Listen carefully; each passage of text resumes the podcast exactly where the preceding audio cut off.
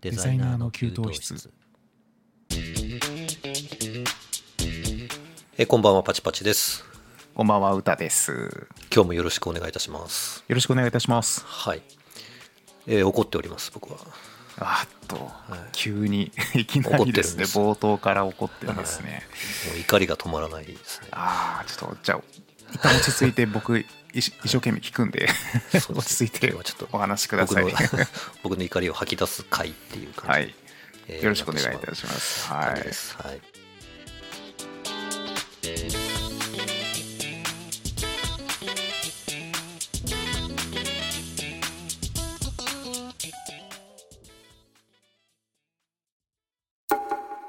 デザイナーの給湯室とはいえですねずっと申し上げてる通り、僕は物申さない系の人間なんで、あまりきついことは言わないんですけど。わかりました。僕が代弁しときますじゃん そう。あの前回ちょっと触りだけ予告的にお話ししたんですけれど、えあのまあ、クソリップ的なものについてえ話してみるっていう回になります、今日は。はいあのはい。主に YouTube に対するうん。ものなので、まあ、クソリプではないんでしょうかね、クソコメになる。クソコメですかね。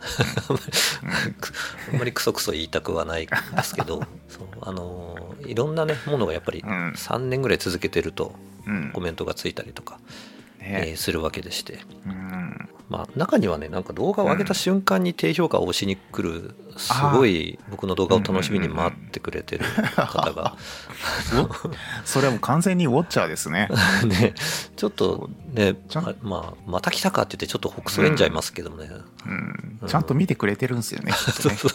どんだけ待ってくれてんだろうっていう気がするんですけど、すごいスピードで真っ先に低評価がね、あのへついたりするんです。まあ、全部が全部に使わないんですけど、ただもうアップすると大体もう10分以内ぐらいには、えで評価。はい、はい、1低評価みたいな、当たり前になって、そうそうそう、来ているんで、今、あの、低評価がいくつついてるか、皆さんね、見れなくはなってしまったので、わかんないですけどね。はい、わかんないでしょうけどね、安心してください。あの安定的に低評価はついておりますんで。まあね、低評価ボタンぐらいだったらみんな、あの、ひょっとしたらね、間違って押す人もいるかもしれないし、そうですよね。あの、うん。そうそうそう。あの、まあ、それ自体がね、そんなに悪いことではあん。まりないかなって思いますし、うん僕の動画のね、クオリティが悪い場合ももちろんあると思いますし、言ってることが結構うん。主張してるとね、やっぱり反発みたいなのも起きてきますから、まあそうなんですよね。はい、低評価がつくこと自体は別に特にね、嫌ではないというか、うん。まあ当たり前かなと思うんですけど、まあ、今回はコメントですよ、ねうん。コメントはもうトはちょっそう。とあれですよね意図的にねやっぱりこうその人が言葉を選んで書いているっていうものなので、そのうん。思いがやっぱり乗っかってるそうですよね。ものなんだろうと思うんです 要するにバットボタンの理由を言ってるってことですよねきっと。そうですね。あのいたずらのレベルをまたちょっと超えてきてる っていう感じのものもああるんじゃないかなと思うんですけどああの歌さんベイジの曽木谷さんって方ご存知ですか、わかんないですね。あ本当ですか、はい。あの僕もなんかツイッターのアカウントはい。でデザイナはい。ーの人たちを追っかけるようになってちょっと知った方で、ええ多分デザイナーアカウントの中では割と有名な方なんだと思うんですけど、ウェブの制作会社なのかな？ベイジっていう。デイジベイジですね。ーベイジはい、結構尖った発信をされてる方であの発言が面白くてえチェックしてるんですけど、ええまあ、クリエイターっていう感じではないのかもしれないですね、どっちかというと起業家というか経営者っていう類の方でうんうんうんうん。デザインをうん。あのなりわいにされてる感じだと思うんですけれど、はい。あのその曽木谷さんがですねクソリプのあの まとめっていうのをはいはい。12タイプぐらいあるのかなこれ。タイプタイプで分かれるんですね。そう。あのね秀逸な分け方をされていて あなるほど。えー分類して表にまとめてくれてるものがあるんで、あの、はいはい。ベイジ曽木谷さんクソリプとかで調べると皆さん たどり着けると思うんですけれどその中で、えー。僕もね分類していこうと思うんですね、今回。えあのどんなものがついてるかっていうのをちょっと具体例に挙げながら話をしていこうと思います。で、えー、と12個全部やっちゃうとさすがにちょっと長いのであの該当しているものだけ説明していくんですけど、まず最初の分類ですね、えーこれは上から目線タイプのああまあ、えーコそメントです。れはよくあありそうですよね。はい。ええ。えーまあうんうん分かりやすいところで言うとあの僕が発言してる内容とか動画の内容に対してこんなのは当たり前だとかお前が言ってることはレベルが低いみたいな。なるほど。マウントを取りに来るタイプのやつですね。はいはいはいはい。で大体こういう方はその自ら情報発信をする努力っていうのはせずにですねうんそのとても短い言葉で自分の方が優れているんだとかレベルが高いっていうことを示してくる感じの方が多いというふうにまあこれは曽木谷さんがまとめられている傾向と分析なんですけど、で人を貶めてですね努力せずにうまいポジションを獲得しにかかる心のさもしいタイプっていう表現をされていらっしゃいます。はい。ですね。でそうそうそう。で僕の動画にあのどういう言葉でついてるかっていうと、あの一つ例を挙げると「何この内容の薄いカス動画」みたいなコメントがついたことが ありますね。もう典型的な、そんなことはないでししょう。初期のね方の頃の僕の動画とかは、あのへー自分で結構内容が薄いなと思う部分の動画もあったりはまあするんですけど、うんうんうん。まあ、そうじゃない動画に確かついてた気がして僕なりに結構自信があったような気がするんですけど、内容が薄いっていうのはまだいいんですけどカス動画っていうのはちょっと もうちょっと言葉選んでいただきたいなとは思うんですけれど、ま あいや本当にそういうそのコメントを打つ心情を知りたいですね。どういう気持ちで、いやなんかこう結構 YouTube ってサムネでね、ええ。少し釣り的な要素というか期待を煽っちゃう部分がああまあるから、そうそうですね、はい。それはありますよね。それでがっかりさせちゃったのかなと思う部分もまあなくはないんですけど、まあ、とはいえその、なんていうんですか YouTube ってあの、うん無料で情報を得られるプラットフォームじゃないですか、うん。お金を払って何かこう、うん。ね、情報を獲得してるわけじゃないので、まあ、そういうものにな何をあなたは期待したんでしょうかってちょっと 思いたいというか。まあ確かに。それはそうですね。そうですね。れはええわかりますわかります、う。ん。まあ、たかだか10分から、ねうん長くて20分ぐらいの動画で、うん。まあ、ものすごく濃い内容の、ね、ことを発信してる人もまあいる、ちゃいるのかもしれないですけどそもそもねやっぱり YouTube にそんなにこう分厚い内容のものを期待しないでいただきたいっていうのはちょっと、いやあのありますね正直。そう。いやわかりますよそれ、うん。いやたまにコメント見ててそう思いますよ。お前何様だっていう方 結構いらっしゃいますもんね。なんかそうやたらとなんかう上に立ちたがる人は結構そうですよね。いらっしゃいますね。アカウント見ても何もしてないし。そうなんですよ。チャンネル登録者1 動画なしみたいな感じなので。そう。そう。でいやその人がもし、ええ。なんていうんですか。ものすごく濃い内容のものを、まあ、YouTube じゃなくてもいろんな、うん。ね、プラットフォームで発信をされてらっしゃる方で、そういう方に言われるんだったら本当にすいませんって感じなんですけど、ううん。ん。まあ、そうそういう、ね、こともされてない方に、まあ、あ薄いと言われましてもというえ気持ちはまあ正直あるかなっていう感じですね。えひどいわそれ、うんいきなりのっけからひどいっすね。これだんだんレベルが上がっていく感じですかね。あまあ、そういう感じでもないですよ。分類によって様々なので。あただこれはまあ一番典型的な例という感じですそうですね。よく一番見ますよね。腹が立つやつかもしれないですね、ええあ そうなんだ。で2つ目いきますよ。ちょっとね、はい。もうすでにあの8分ぐらい喋ってしまってるんで。いやいやもうこはい。こはとことん行きましょうよ。とことんトロしてもらって。そうですね、はい。はい。怒りをちょっとね今日は。そうですねやんわりと出していく感じになりますけど、はい。で2番目です、はい。はい。2番目は曖昧な批判というタイプの、えークソコメント曖昧な批判。はい。はあ曖こ昧れはですね、ええ。まあちょっと一番にまあ近いのもあるかもしれないですけどうん。内容がですねこれは本質的ではないみたいなそのそういう批判ですね。うーんなるほど。そうそうそう。それに対してのなんかこう他の言い方をするってことですかね、うんとねそういうなんていうんだろうな、えその本質的ではないとは言ってくるんだけど、じゃあ何なのかってことは具体的に一切言ってこないやつです、あこれは。はい、大体大体案がないと。で そう。あの否定はしてくるんだけどその否定の仕方がものすごく曖昧っていうタイプのものですね。それはよく政治家さんで見る野党さんみたいな感じですね。そうそうそうじゃあじゃあどうしたらいいのっていうのを出してこないタイプ。そうそうそれ聞きたいのに一番。で曽木谷さん曰くこれは、えー、と意識だけは高いけれど、具体的に批判する言語能力は持ち合わせていないタイプというような定義を、ね、されています。まさにその通りかなっていう感じですね。なるほどね。それそれコメントしたことでうん。その、自分がそのクソリプして、はい。そのクソリプに対していいでもらいたいっていう気持ちがあるんですかね。そういうどうん。気持ちなのかなと思って、上に立ちたいっていう思いもあるんでしょうしなんかこううん意識的に自分の方が正しい、うん。その、なんて言うんでしょうね、その理論とか根拠みたいなのを持ってるって盲信しちゃってるけど、それに中身がないっていうことなんじゃないですか、だからなんかこう反射的に否定だけしてしまうっていう、なるほどね。はい、でこれがその僕の実際に動画についたコメントとしては、うん。はいはい。あの間違った情報を発信しないでほしい。内容がめちゃくちゃですっていうコメントがついたことがあって、え。ー、あまあまあそう思うのは個人のね自由なので、あはい。のまあ良いかなと思うんですけど、僕の動画のそのうん。どの部分がどういうふうに誰にとって間違ってるのかせめて説明してほしいなって思いましたね。そこ一番大切な部分ですよね。そ そうなんですよ、まあ、本当に間違った情報を発信してないあっていう可能性はゼロではないので、うん。間違うことはもちろん僕もあるので、間違ってたら指摘いただくのはもちろんすごい嬉しいし、ありがたいんですけど、え何がどう間違ってるのかもちょっと指摘いただかないまま、もうめちゃくちゃですってだけ言って 逃げていくっていうのは、すごくずるいんじゃないかなっていう。いや本当そのコメント無責任ですね本当に。本当にね、あのまあ、でもこれもちょっとイラッとはきましたね、さすがにね。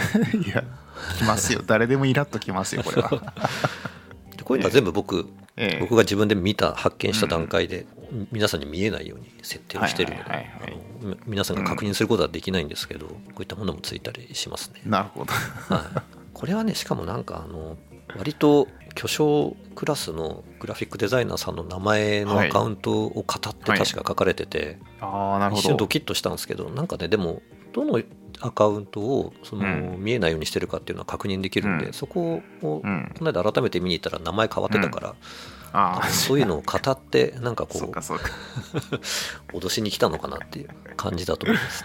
立ち悪いっすねそれ。ねえ、そうそうそう、なんかびっくりさせてやろうと思ったのかそうわからないんですけれど。脅してやろうみたいな感じですよねそう、完全に悪意があるなと思いました、ねうん。その本当に巨匠の方だったらちょっとごめんなさいって感じですけど。いや巨匠の方言わないっすよ。普通は。いやーもう言ってたとしたらもう完全なる老害ですね、そんなのはね、そうそうそうなんですよ、うん。そんな人が偉くなれないから。普 通そうそう。で YouTube でねデザインについて発信しているうん。中では割と僕上位にいるとはいえ、あのうん一回の単なる普通の一般人のデザイナーなのでね、うん。そこにマウント取りに来ないでほしいなっていう 感じですよね。僕がその 一流のクリエイターじゃないのはもうみんなわかるでしょっていうね。いやそんなことはないし。いやいやそういやなんて言うんだろうなそういうナショナルクライアントのね素晴らしいグラフィック案件を手掛けたりとかしてるわけではないので、あーまあそうですね。そうそうそうそう。れはそれはしょうがないですよ。そうなんですよ。外のデザイナーさんがそうですから。ねそうそうそういう立場の身として発信してるだけなので、うん。そこを捉え違えないでいただきたいと思います。みんな柏さんじゃないと。みんなそこだけにいる人がデザイナーっていうわけじゃないしね。そうなんですよ。いろんなタイプのデザイナーが、ね、世の中には頑張ってるわけですから。そうで、はい。えっと、3番目いきますよ、はいいいですよ。はい。ちょっとお茶を飲みます。はい。喋りすぎて喉がねちょっとすぐどどんどんエエキサイティングになってくるんですよねこれから。今日はちょっとあの 珍しくテンションが高い回かもしれない。です、はい。はい。で3番目はですね余計なアドバイスってやつですね、あ はい、あれはまあ例えばあなたは〇〇した方が良いとか〇〇すべきではないみたいな。あの杉谷さん的には、はい。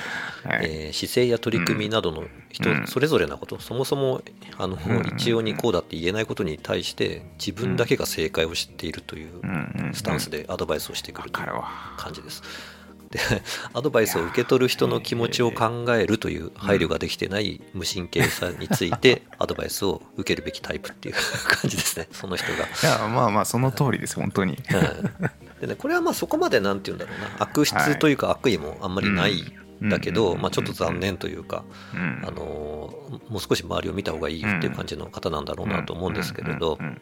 これですねあの、まあ、よくありがちなんですけど僕たまにマシンというかね、うん。あの PC についてうん発信してる動画があってですねグラフィックデザイン、グラフィックデザイナーのマシン選びの動画っていうものを出してるんですまあ、僕が使ってるあのマシンはこんなものですよみたいうんな紹介をするだけの話なんですけどでその中でうん。あの僕はねあの結構中古のマシンを使うことにあまり抵抗がなかったのでうんあのむしろちょっとコストを抑えたい部分もあったからうん。そういうものを使うのも視野に入れていいんですよとかそういうものを選んでますみたいな話をしてるんですけどうん。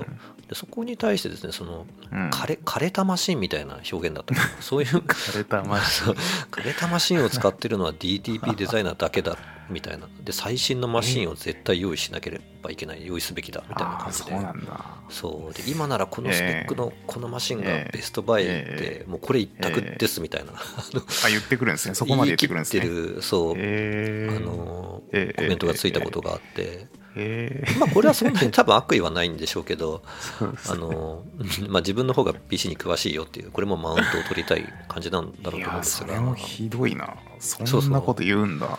そう。というかですねそもそもなんだろう。多分その人は確かウェブデザインえのことを取り上げて、うん。あの言ってたのかもしれないんですけど、そもそもですね、DTP の話をしてるんですよね、こっちはね。うん。枯れたマシンを使ってるのは DTP だけって、まあ、別にいいじゃんっていう感じだし。そうですね。否定はできないですよねそうなんですよね。でコメントに対して、多分動画がついてるのがはい、多分動画の投稿日はそれコメントよりも多分さらに1年前とかぐらいで、あはいのそのスペックの話は1年も経ったら、もう常識がガラッと変わっちゃうじゃないですか。そうそうそう。なるほど、うん。コメントが遅かったんですねツイッターの そこまでね見てらっしゃらないのかもしれないけど、ええ。その1年前の動画に対してスペックの話持ち込まないでほしいなと思いますし、ですねそれはさすがに遅いな情報そう。がでまあ、うんうんどんなデザイナーにとってもこれがベストだって言えるっていうのは多分うん。ありえないと思うんですよね。そのその人がどんな環境の仕事をしているのかっていうことが結構大事になってくると思うので、うんね、いやもうそれこそ僕前回話した通り32ビット版じゃなければ全 全然大丈夫ですよ。そうなんですよ。そう。だからなんか一択っていうのはもうええむしろそれが絶対ないだろうって思ったんですよね。いや本当そうですよ。そんなことない。最近になってからも全然、うん。ほとんどもう機能的にスペック的には頭打ちというかそれ以上いらないよっていう機能ですもんね。うん。ええものすごく、ね、重いデータのうん画像をいっぱい使っている、なんだろうな、うん。カタログとか辞書みたいなものを作る DTP 作業があ あるんだとしたら あの最新マシン一択になるかもしれないですけどね。いやでもでも印刷物ですよ。そうなんですよ。所詮印刷物なんで そうアフターエフェクトとか使うんだったらわかるけど。作業データが重くなるっていうのは基本的にはありえない話言えないですよね。そうなんですよね。そうだから余計なねアドバイスだったなとなるほど思うわけです、はい、なるほど。それが3番目ですね。3番目ですか、はい、ごめんなさい、6番まであります。はい。はい。全部聞きますよ。はい、で次、次4番目です。はい。これはですね、例外による反論というやつですね。例外による反論まあちょっと分かりにくいと思うんですけど、あの何かその、なんだろうな、自分はこう思うとかいう、うん。まあ僕はあんまり言わないですけど、こうあるべきだみたいな発信をすると、いや、それは人それぞれなのではとか、あのケースバイケースだと思いますっていう返しをしてくる人ですね。でこれはその大体のことはまあ人それぞれでケースバイケースだっていうのはあなたは知らない。かもしれない。ですけどうん大体そういうことはみんな知ってますよっていうことですね。ね。それを踏まえた上で情報発信して あのしてるんですけれど。まあそれを何て言うんだろうなお前は分かっていないっていうふうに指摘したがる、うん。一番分かっていないタイプっていうあの定義をしています。もう曽木谷さんの定義がちょっと面白すぎてえあのぜひ皆さんご覧読んでいただきたいんですけど。そうこれはね、あのええ。この例外による反論っていうのは僕、うん。YouTube 上ではあんまりついてないんですけど、うん。あの Twitter のアカウントでですね、僕あのアカウントデザインのアカウントうん。以外にその男性の育休についてのアカウントっていうのをちょっと持っていて、そうなんですよ。そこで結ええ構ですね発信をめちゃくちゃ頑張ってええ Twitter を一生懸命あのええやろうって思っていた時期があってでそのええ時僕ネットリテラシーがあんまり高くなかったもんで、うん。結構ね間違った発信をいっぱいしていてうん。あのそういう時にねああ間違ったっていうかねやっぱり僕が思う主観みたいなものがうん。割とこれが世の中の全てかもしれないみたいな思い込みで発信するケースが結構あってですはいねそういう時に結構叩かれちゃったんですよね。うん。うん、やっぱりそれはとええ。特にテーマ的にもその子育てとか出産ってやっぱり人それぞれ事情が、そうですね。うん。ええ。全く違うのでうん。自分自身あの盲目的にうん。なってた部分が少しあったかなってこれはちょっと時勢も含めて。うん。うん、やっぱりその人それぞれケースバイケースっていうのは、あの踏まえて発信していかなくちゃいけないなってこう痛感したという、そういうものですね。そっか。俺もあんまり主義主張ってあんまり ツイッターでやったことないし、うん。まあ影響力もそもそもないからそういうクソ力がつかないっていうのもあるんですけど。はいなんかまあでもチキリンさんとかはねそのええ。意見を言わないとその情報発信する意味がないみたいなことをおっしゃってるから、あーまあそうかもしれないですね、うん、ただただ反応してるだけじゃん、ねやっぱりあのポジションは取れないっていうふうにおっしゃってるまあそうですよね、うん。えークソリップする人はしょうもないよと。そうそうそう。そうですそうです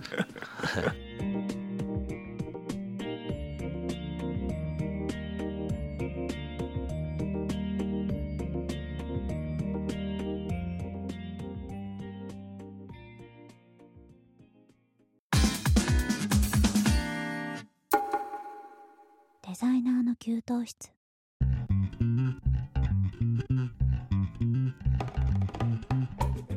ではですねちょっと20分回ってしまったんでいやいやサクッといきますけど。もうどんはい、次は話してくださいよ。はい5番 ,5 番目です。はい。これは勝手な解釈ってやつですね。うんうんちょっとなんとなくわかるかなと思うんですけれど、はい。これは、まあ、例えば A と B の話だけをしているのに、うんうんそれそこに対して C だなんておかしいみたいな感じを言ってくるっていう方ですね。そうあのあ C 話してないって話してないってやつですね。あ 動画で話してないことを勝手に付け足して解釈して批判してくるコメントですね。言ってないんですけど言ってないんみですってやつですね。杉谷さん的にはですね、これは論理的思考力が低くて、事実とその解釈の区別をせずに感情的に生きてるタイプっていうふうに言ってますね。はい、その大体そういう方はそのその自覚すらなくて、むしろ自分は優秀だと思い込んでいるっていう、おめでたいタイプっていう表現をされてますけど、はい。これはですね、まあ、僕の動画の具体例としては、はい。あのウェブデザイナーとグラフィックデザイナーの違いについて語ってる動画があるんです。うん。であのサムネではねどちらになった方がいいかみたいな言葉が入ってると思うんで、まあ、サムネだけ見てひょっとしたらコメントした人なのかもしれないか,、うんかなと思うんですけどうん。あの動画の内容としてはウェブとグラフィックの違いがこういうことですっていう話をしてるんですけど、なんだろうな。あのうん。今の時代ウェブが優勢なのは語るまでもないみたいなコメントがついて、むしろそのウェブマーケターを目指すべきなんじゃないかみたいな。おっと C を持ち出してきちゃってるそうですね。斜め上から来ましたね。そうそうそう。そう A と B の話すらもちょっとうまく受け止めきれてないっていうかどっちが優勢っていう話はしてないんだけどなう、ね。本当に違いを語ってるだけなんですけど、うん。そう。そのデザイナーのその仕事の種別の違いを説明する動画になぜマーケティングの話を持ってきたんだってう。んいうころですよね。論 あの そう解釈を勝手にねじ曲げないでほしいっていう。うん。まあマーケティングが大切なのはねあの、うん。デザイナーだったら誰でもまあ分かってることだと思うんですけど、うん。うん。そうデザイナーかマーケターかっていう動画だったらねそのマーケうんウェブマーケターの方が、ねうん。目指す価値とか意味とかありますよっていうのは分かるんですけど、何をおっしゃっているのかちょっとこれは全く分からなかったですね。はい デザイナーの話してんのに。そうなんですよね。なんか違う話を持ってきちゃったっていうね。マーケター。あまあ、マーケター、マーケター、まあちょっとな、マーケターっていう表現もあんまり好きじゃないですけどね、僕は。なんかマーケター界隈の人たちってな、なんかこあなんか言ってましたよね前ねう、菅田さんえーちょっと鼻につくというか、中身がないというか、何やってる人なんだかさ最終的にはわからない。おっしゃってましたよね、うん。結構辛辣な意見を。そう。まあそういうふうに思ってるんで、ねえそんなこと言われてもそうそう。で うん。まあ、ちょっとあの僕、僕自身もそのついたコメントっていうのがもう見れないので記憶を頼りにちょっと喋ってる部分はあるんで、もしそのコメント書き込んだ僕が大好きなアンチの方が、うん。いやそういうふうには書いてないっていうことがもしねあったらご指摘いただきたいんですけど、あそれこそれこそあツイッターのアカウントに そうですね。ちょっと YouTube ではもうあのごめんなさい。あの書き込めないので、はい、Twitter の方にあの、はい。反応していただければと思いますね。そう。はい、ですね。はい。で、えっ、と、6番目ですね。はい、はい。あ、ごめんなさい。7番目までありましたね。6あいや番目。いいですよいいですよ、うん。はい気が済むまで話してください。え6番目は論点のズレというやつですね。これもちょっと勝手な解釈に通じる部分があるかもしれないんですけれど、本当にその論点のずれた批判をしてくるっていうやつです。でこういう方とは僕はちょっとあの議論をしたことがないので分かんないんですけど、うん杉谷さん的にはその自分のいいようにしか物事を解釈できなくて、話し合えば合うほど議論が脱線していくっていう好戦的でネガティブなんだけど論理的にし思考する力はめちゃくちゃ低いタイプっていうふうな定義をねしています。はい。なんだろうそれどういうあれなんだ具体的には。あ、ほんとね、これ、どんな感じですか？ね僕の動画のええ。フリーラン結構古い動画なんですけど、うん。フリーランスは稼げるのかっていう、そのお金について語ってる動画があるんですね。で会社員のデザイナーとフリーランスのデザイナーを比較して話してるんですけど、うん。会社員は代理店とかインハウスとか制作会社はい。のあの会社員デザイナーですね。でフリーランスはまあフリーランスのデザイナーなんですけど、まあ、その会社員だったらお給料になると思いますし、うん。フリーランスだったらあの、うん。まあ、収入ってことになると思うんですけれどもはい。それをあの比較してるんですけど、うん。あのその方はねなんだっけな売上と収入がごっちゃになっているんだがみたいな、うん。わらわらみたいなコメントだったと思うんですけど。あのいや売上と収入をごっちゃにはしてないんですけど、うん。フリーランスのそのうん。収入っていうところでうん。僕は調べてデータを取ったので、うん。あのうん。もちろん売上の数字は持ってきてないんですけど、なんか売上っていうのをいきなり出してきちゃってるんです。でうん。で 確かね、まあ、これもちょっと記憶を頼りに喋るしかないんですけど、はい。ウェブデザインだったら外注費が最低限何割って言ってたかな、7割ぐらいかかるから手残りはもっと少ないんだよみたいな。絶対少ないはずだみたいな感じの書き込みだったんですよ。うんいやなんかそもそもウェブデザイナーの話してないし、あの あの案件の請負い方によっては、まあ、外注の、外注費のボリュームっていうのは本当に様々だし、さまざまですよね。はい。むしろフリーランスでグラフィックデザイナーで外注してるっていう人の方は稀なんだと思うんですけどなかなか多分どういう立場から意見されてるのか分かんない感じのコメントだったんですけど 論点がちょっとずれにずれちゃっててああって感じの経営者サイドの方なんじゃないですかね。どうなんですかね。そうか。違うかな。まあ僕もちょっとフリーランスの定義をあの、えバシッと最初にうんしないで話している内容なので、まあ、捉え方がそこでちょっとずれがあったのかもしれないなっていう感じなんですけど、まあ、そういうのもあるんで最近はその何について話すかっていうのと、その話していることの定義についてはこういうことですっていうのをしっかりと先にすり合わせてからお話しするようにしてるんですけれども、うん。そういうのをしないでやっぱりね話すると結構うん。捉え方がやっぱりみんな人それぞれになってこういうものが生まれやすいっていう感じなんですけどいやそれにしてもだなっていう気が そう。しますよか単純に見なきゃいいのにって思っちゃうんですよね。なんかこう突っ込む前提で見てないかっていう気がしてきますよね。そうそうそう言いたいだけでしょ いや売り上げと収入ごっちゃになってんだがといやなってないしな。ちょっといろいろねすごい突っ込みどころがある人だったの本当に言いたいだけの人だ。はですね。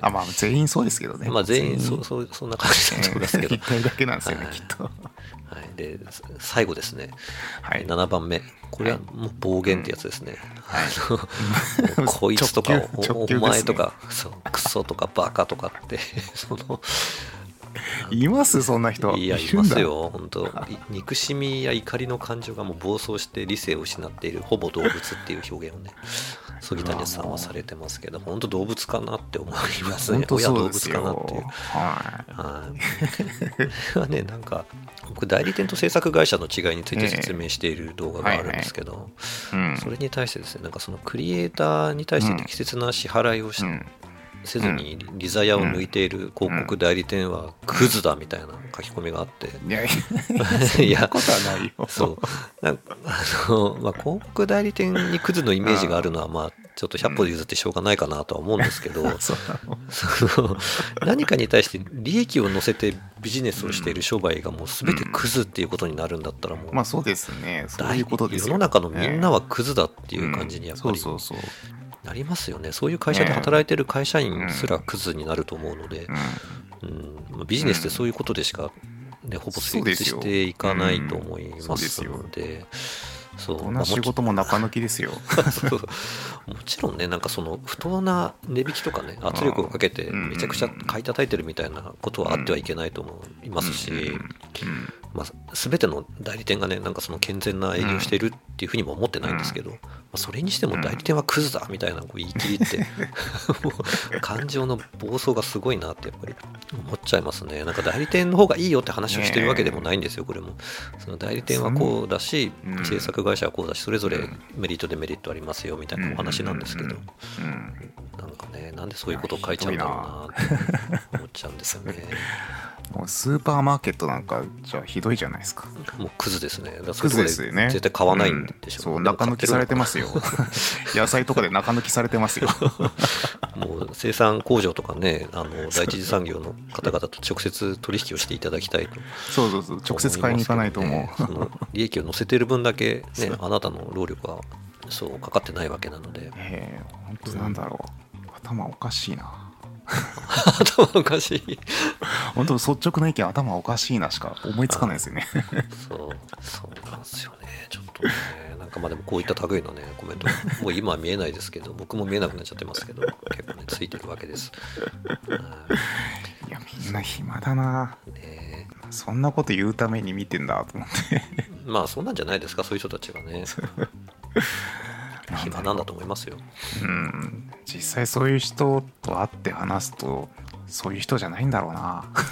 まあ、あのそうだそういう場合も多いんでしょうね、そこまで悪意がないというか、いたずら的にとええか、ストレス発散的にっていう感じもね、あるんでしょうか。ら、ええ。真面目だったりするんだろうなきっと。意外と。ね、ちょっと分かんないですけどね。いや怖いわ。うん。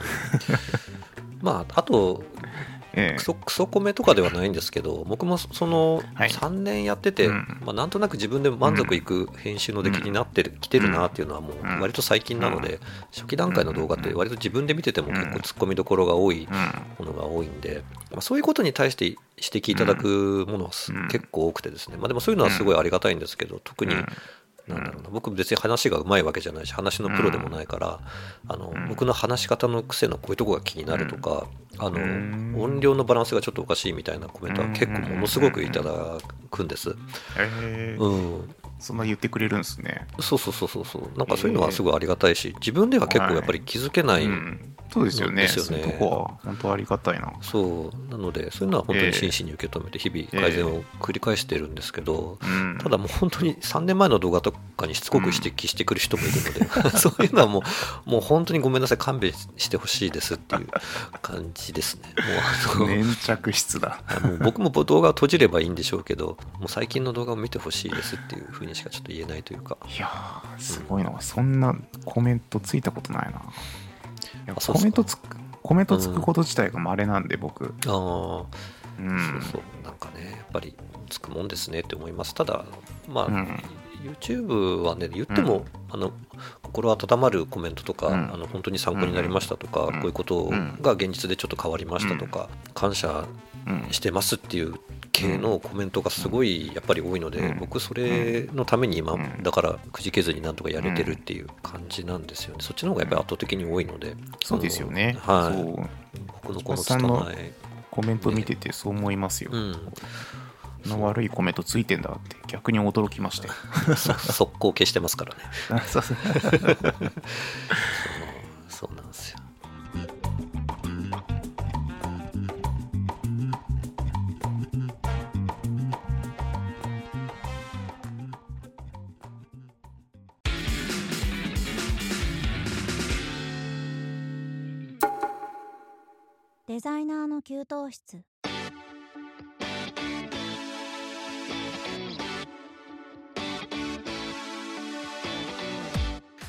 はい、いかがでしたでしょうか？今週のデザイナーの給湯室、そろそろお別れの時間となりました。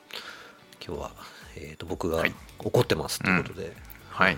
クソ米について、曽木谷さんのありがたい、はい。えークソリプの定義の中から、えーちょっと言葉をお借りして、実例のクソリップを表現あの紹介した回になりましたね。いや今日はもう受け止めるだけ受け止めましたよ すいません。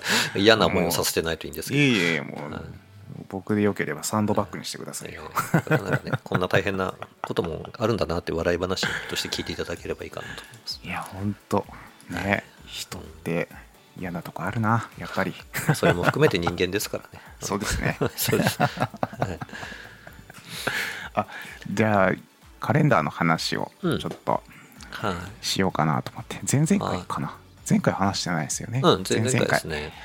話の続きでカレンダーを作りましょう企画の。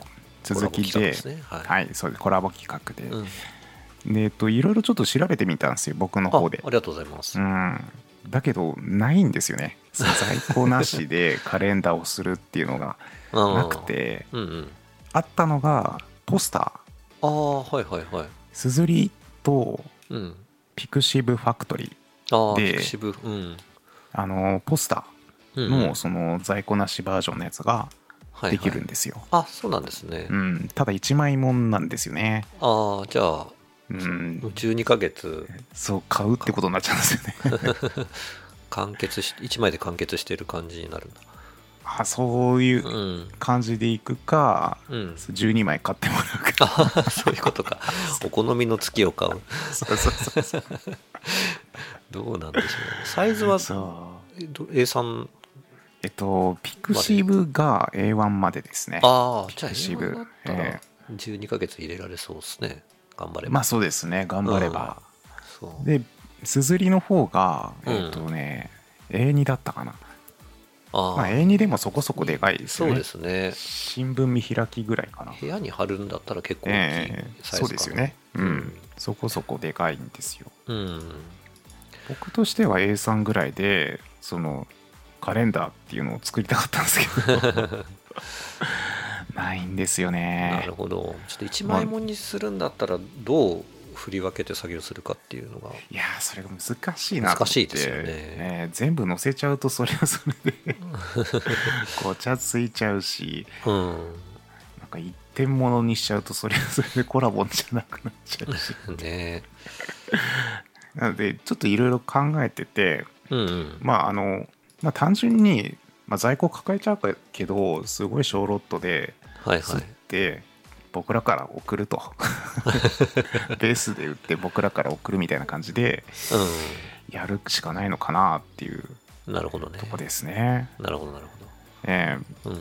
それと同時にその、まあ、データをそのままお配りするっていううんうんまあそれもありな気がしますけどね。そうですね、うん。スマホの壁という壁画壁画じゃないか。壁紙。壁紙か。はい。壁画。スマホ壁画だとちょっと違う。スマホの壁紙として使える。まあそれだとそれで今度ねサイズ対応するのが大変なんですけどね。すんごいいっぱいあるんです種類が、そうです iPhone だけねでもう何種類あるのか分かんないですけど、はい、他にもなんとなくのサイズで使ってもらうしかない、そうなんですよ。でそこら辺も汲み取ってやるとデータの方が意外と大変なのかなと思って。確かにね。えーこの間お話ししたえーコンビニプリントだと、うん。あの多分余白がどうしても生まれちゃうから、うんそうですよね。あまりえーうん。うんいいデザインはちょっと作れないかもしれないですようんうんうんうん。ね。余白前提のやつ作んないとダメですもんね、なのでちょっとこの辺ももうちょっともうちょっと探してみます。ね。探してもうちょっと練りましょうか。練りますはい、僕の方もちょっと、はいあそうですねこの間話してた、その見てねのカレンダーのやつをもう少し調べてみます。はい。はいはい。それであともう一点はい。この制作の進め方ですねうんうん進め方をちょっと提案したいなと思っていて、はい。はい。例えば僕らが半々でやるとしてうんうん。でただ単に6枚丸ごと一気に作ってお互いのをこう、互い違いに入れてって作るとなんだろう最後までお互いの作品わかんないじゃないですか。ああ、そうですね。ね、うん、う。なんので2ヶ月ずつ作ってお互いの作品見て刺激を受けて、次の2ヶ月作ってまたお互いの作品見てまた刺激を受けて最後うんの2ヶ月を作ってっていう、3回に分けると。そうですね3段階でプロセスを踏んでみると、またちょっと面白いんじゃないかなと思ってなるほど。うんいいですね。ええうん。でその最後の最後で作り直そうが手直ししようが、うん。何でも OK っていう。全体を見てちょっとまたバランスが。そうそうそうそうバランス見てとか。変えたくなったらっていうそうそうそう感じですか。そう変えたくなったらもうやり直してもいいしっていう、うんっていう感じでどうでしょうかね、いいんじゃいいんじゃないですか？ええ。はい。じゃあそうしましょうか。はじゃあお互い半々でやって2ヶ月ずつ作ってまず見せようという感じですね。ね。はい。やってみましょうかまだはい。ノ,、ノータッチですけど。そうですね。ちょっと もうちょっとどういう媒体でやるかっていうことをちゃんとくっきりさせてからじゃないとちょっと難しいと思うので、はい。うん構想だけ練っててください。はい。わかりました。以上です。はい。ありがとうございます、デザイナーの給湯室では皆様からのご意見ご感想をお待ちしております、えー、ツイッターのコメント欄などからどしどしお寄せくださいませえーまたツイッターでハッシュタグデザキューをつけて投稿してもらえると僕たちがリプライやリツイートしに行きますのでお気軽に投稿してください、えー次回は3月24日木曜日21時頃お耳にかかります。本日もありがとうございました。お相手は私パチパチと歌でした。バイバイ。バイバイ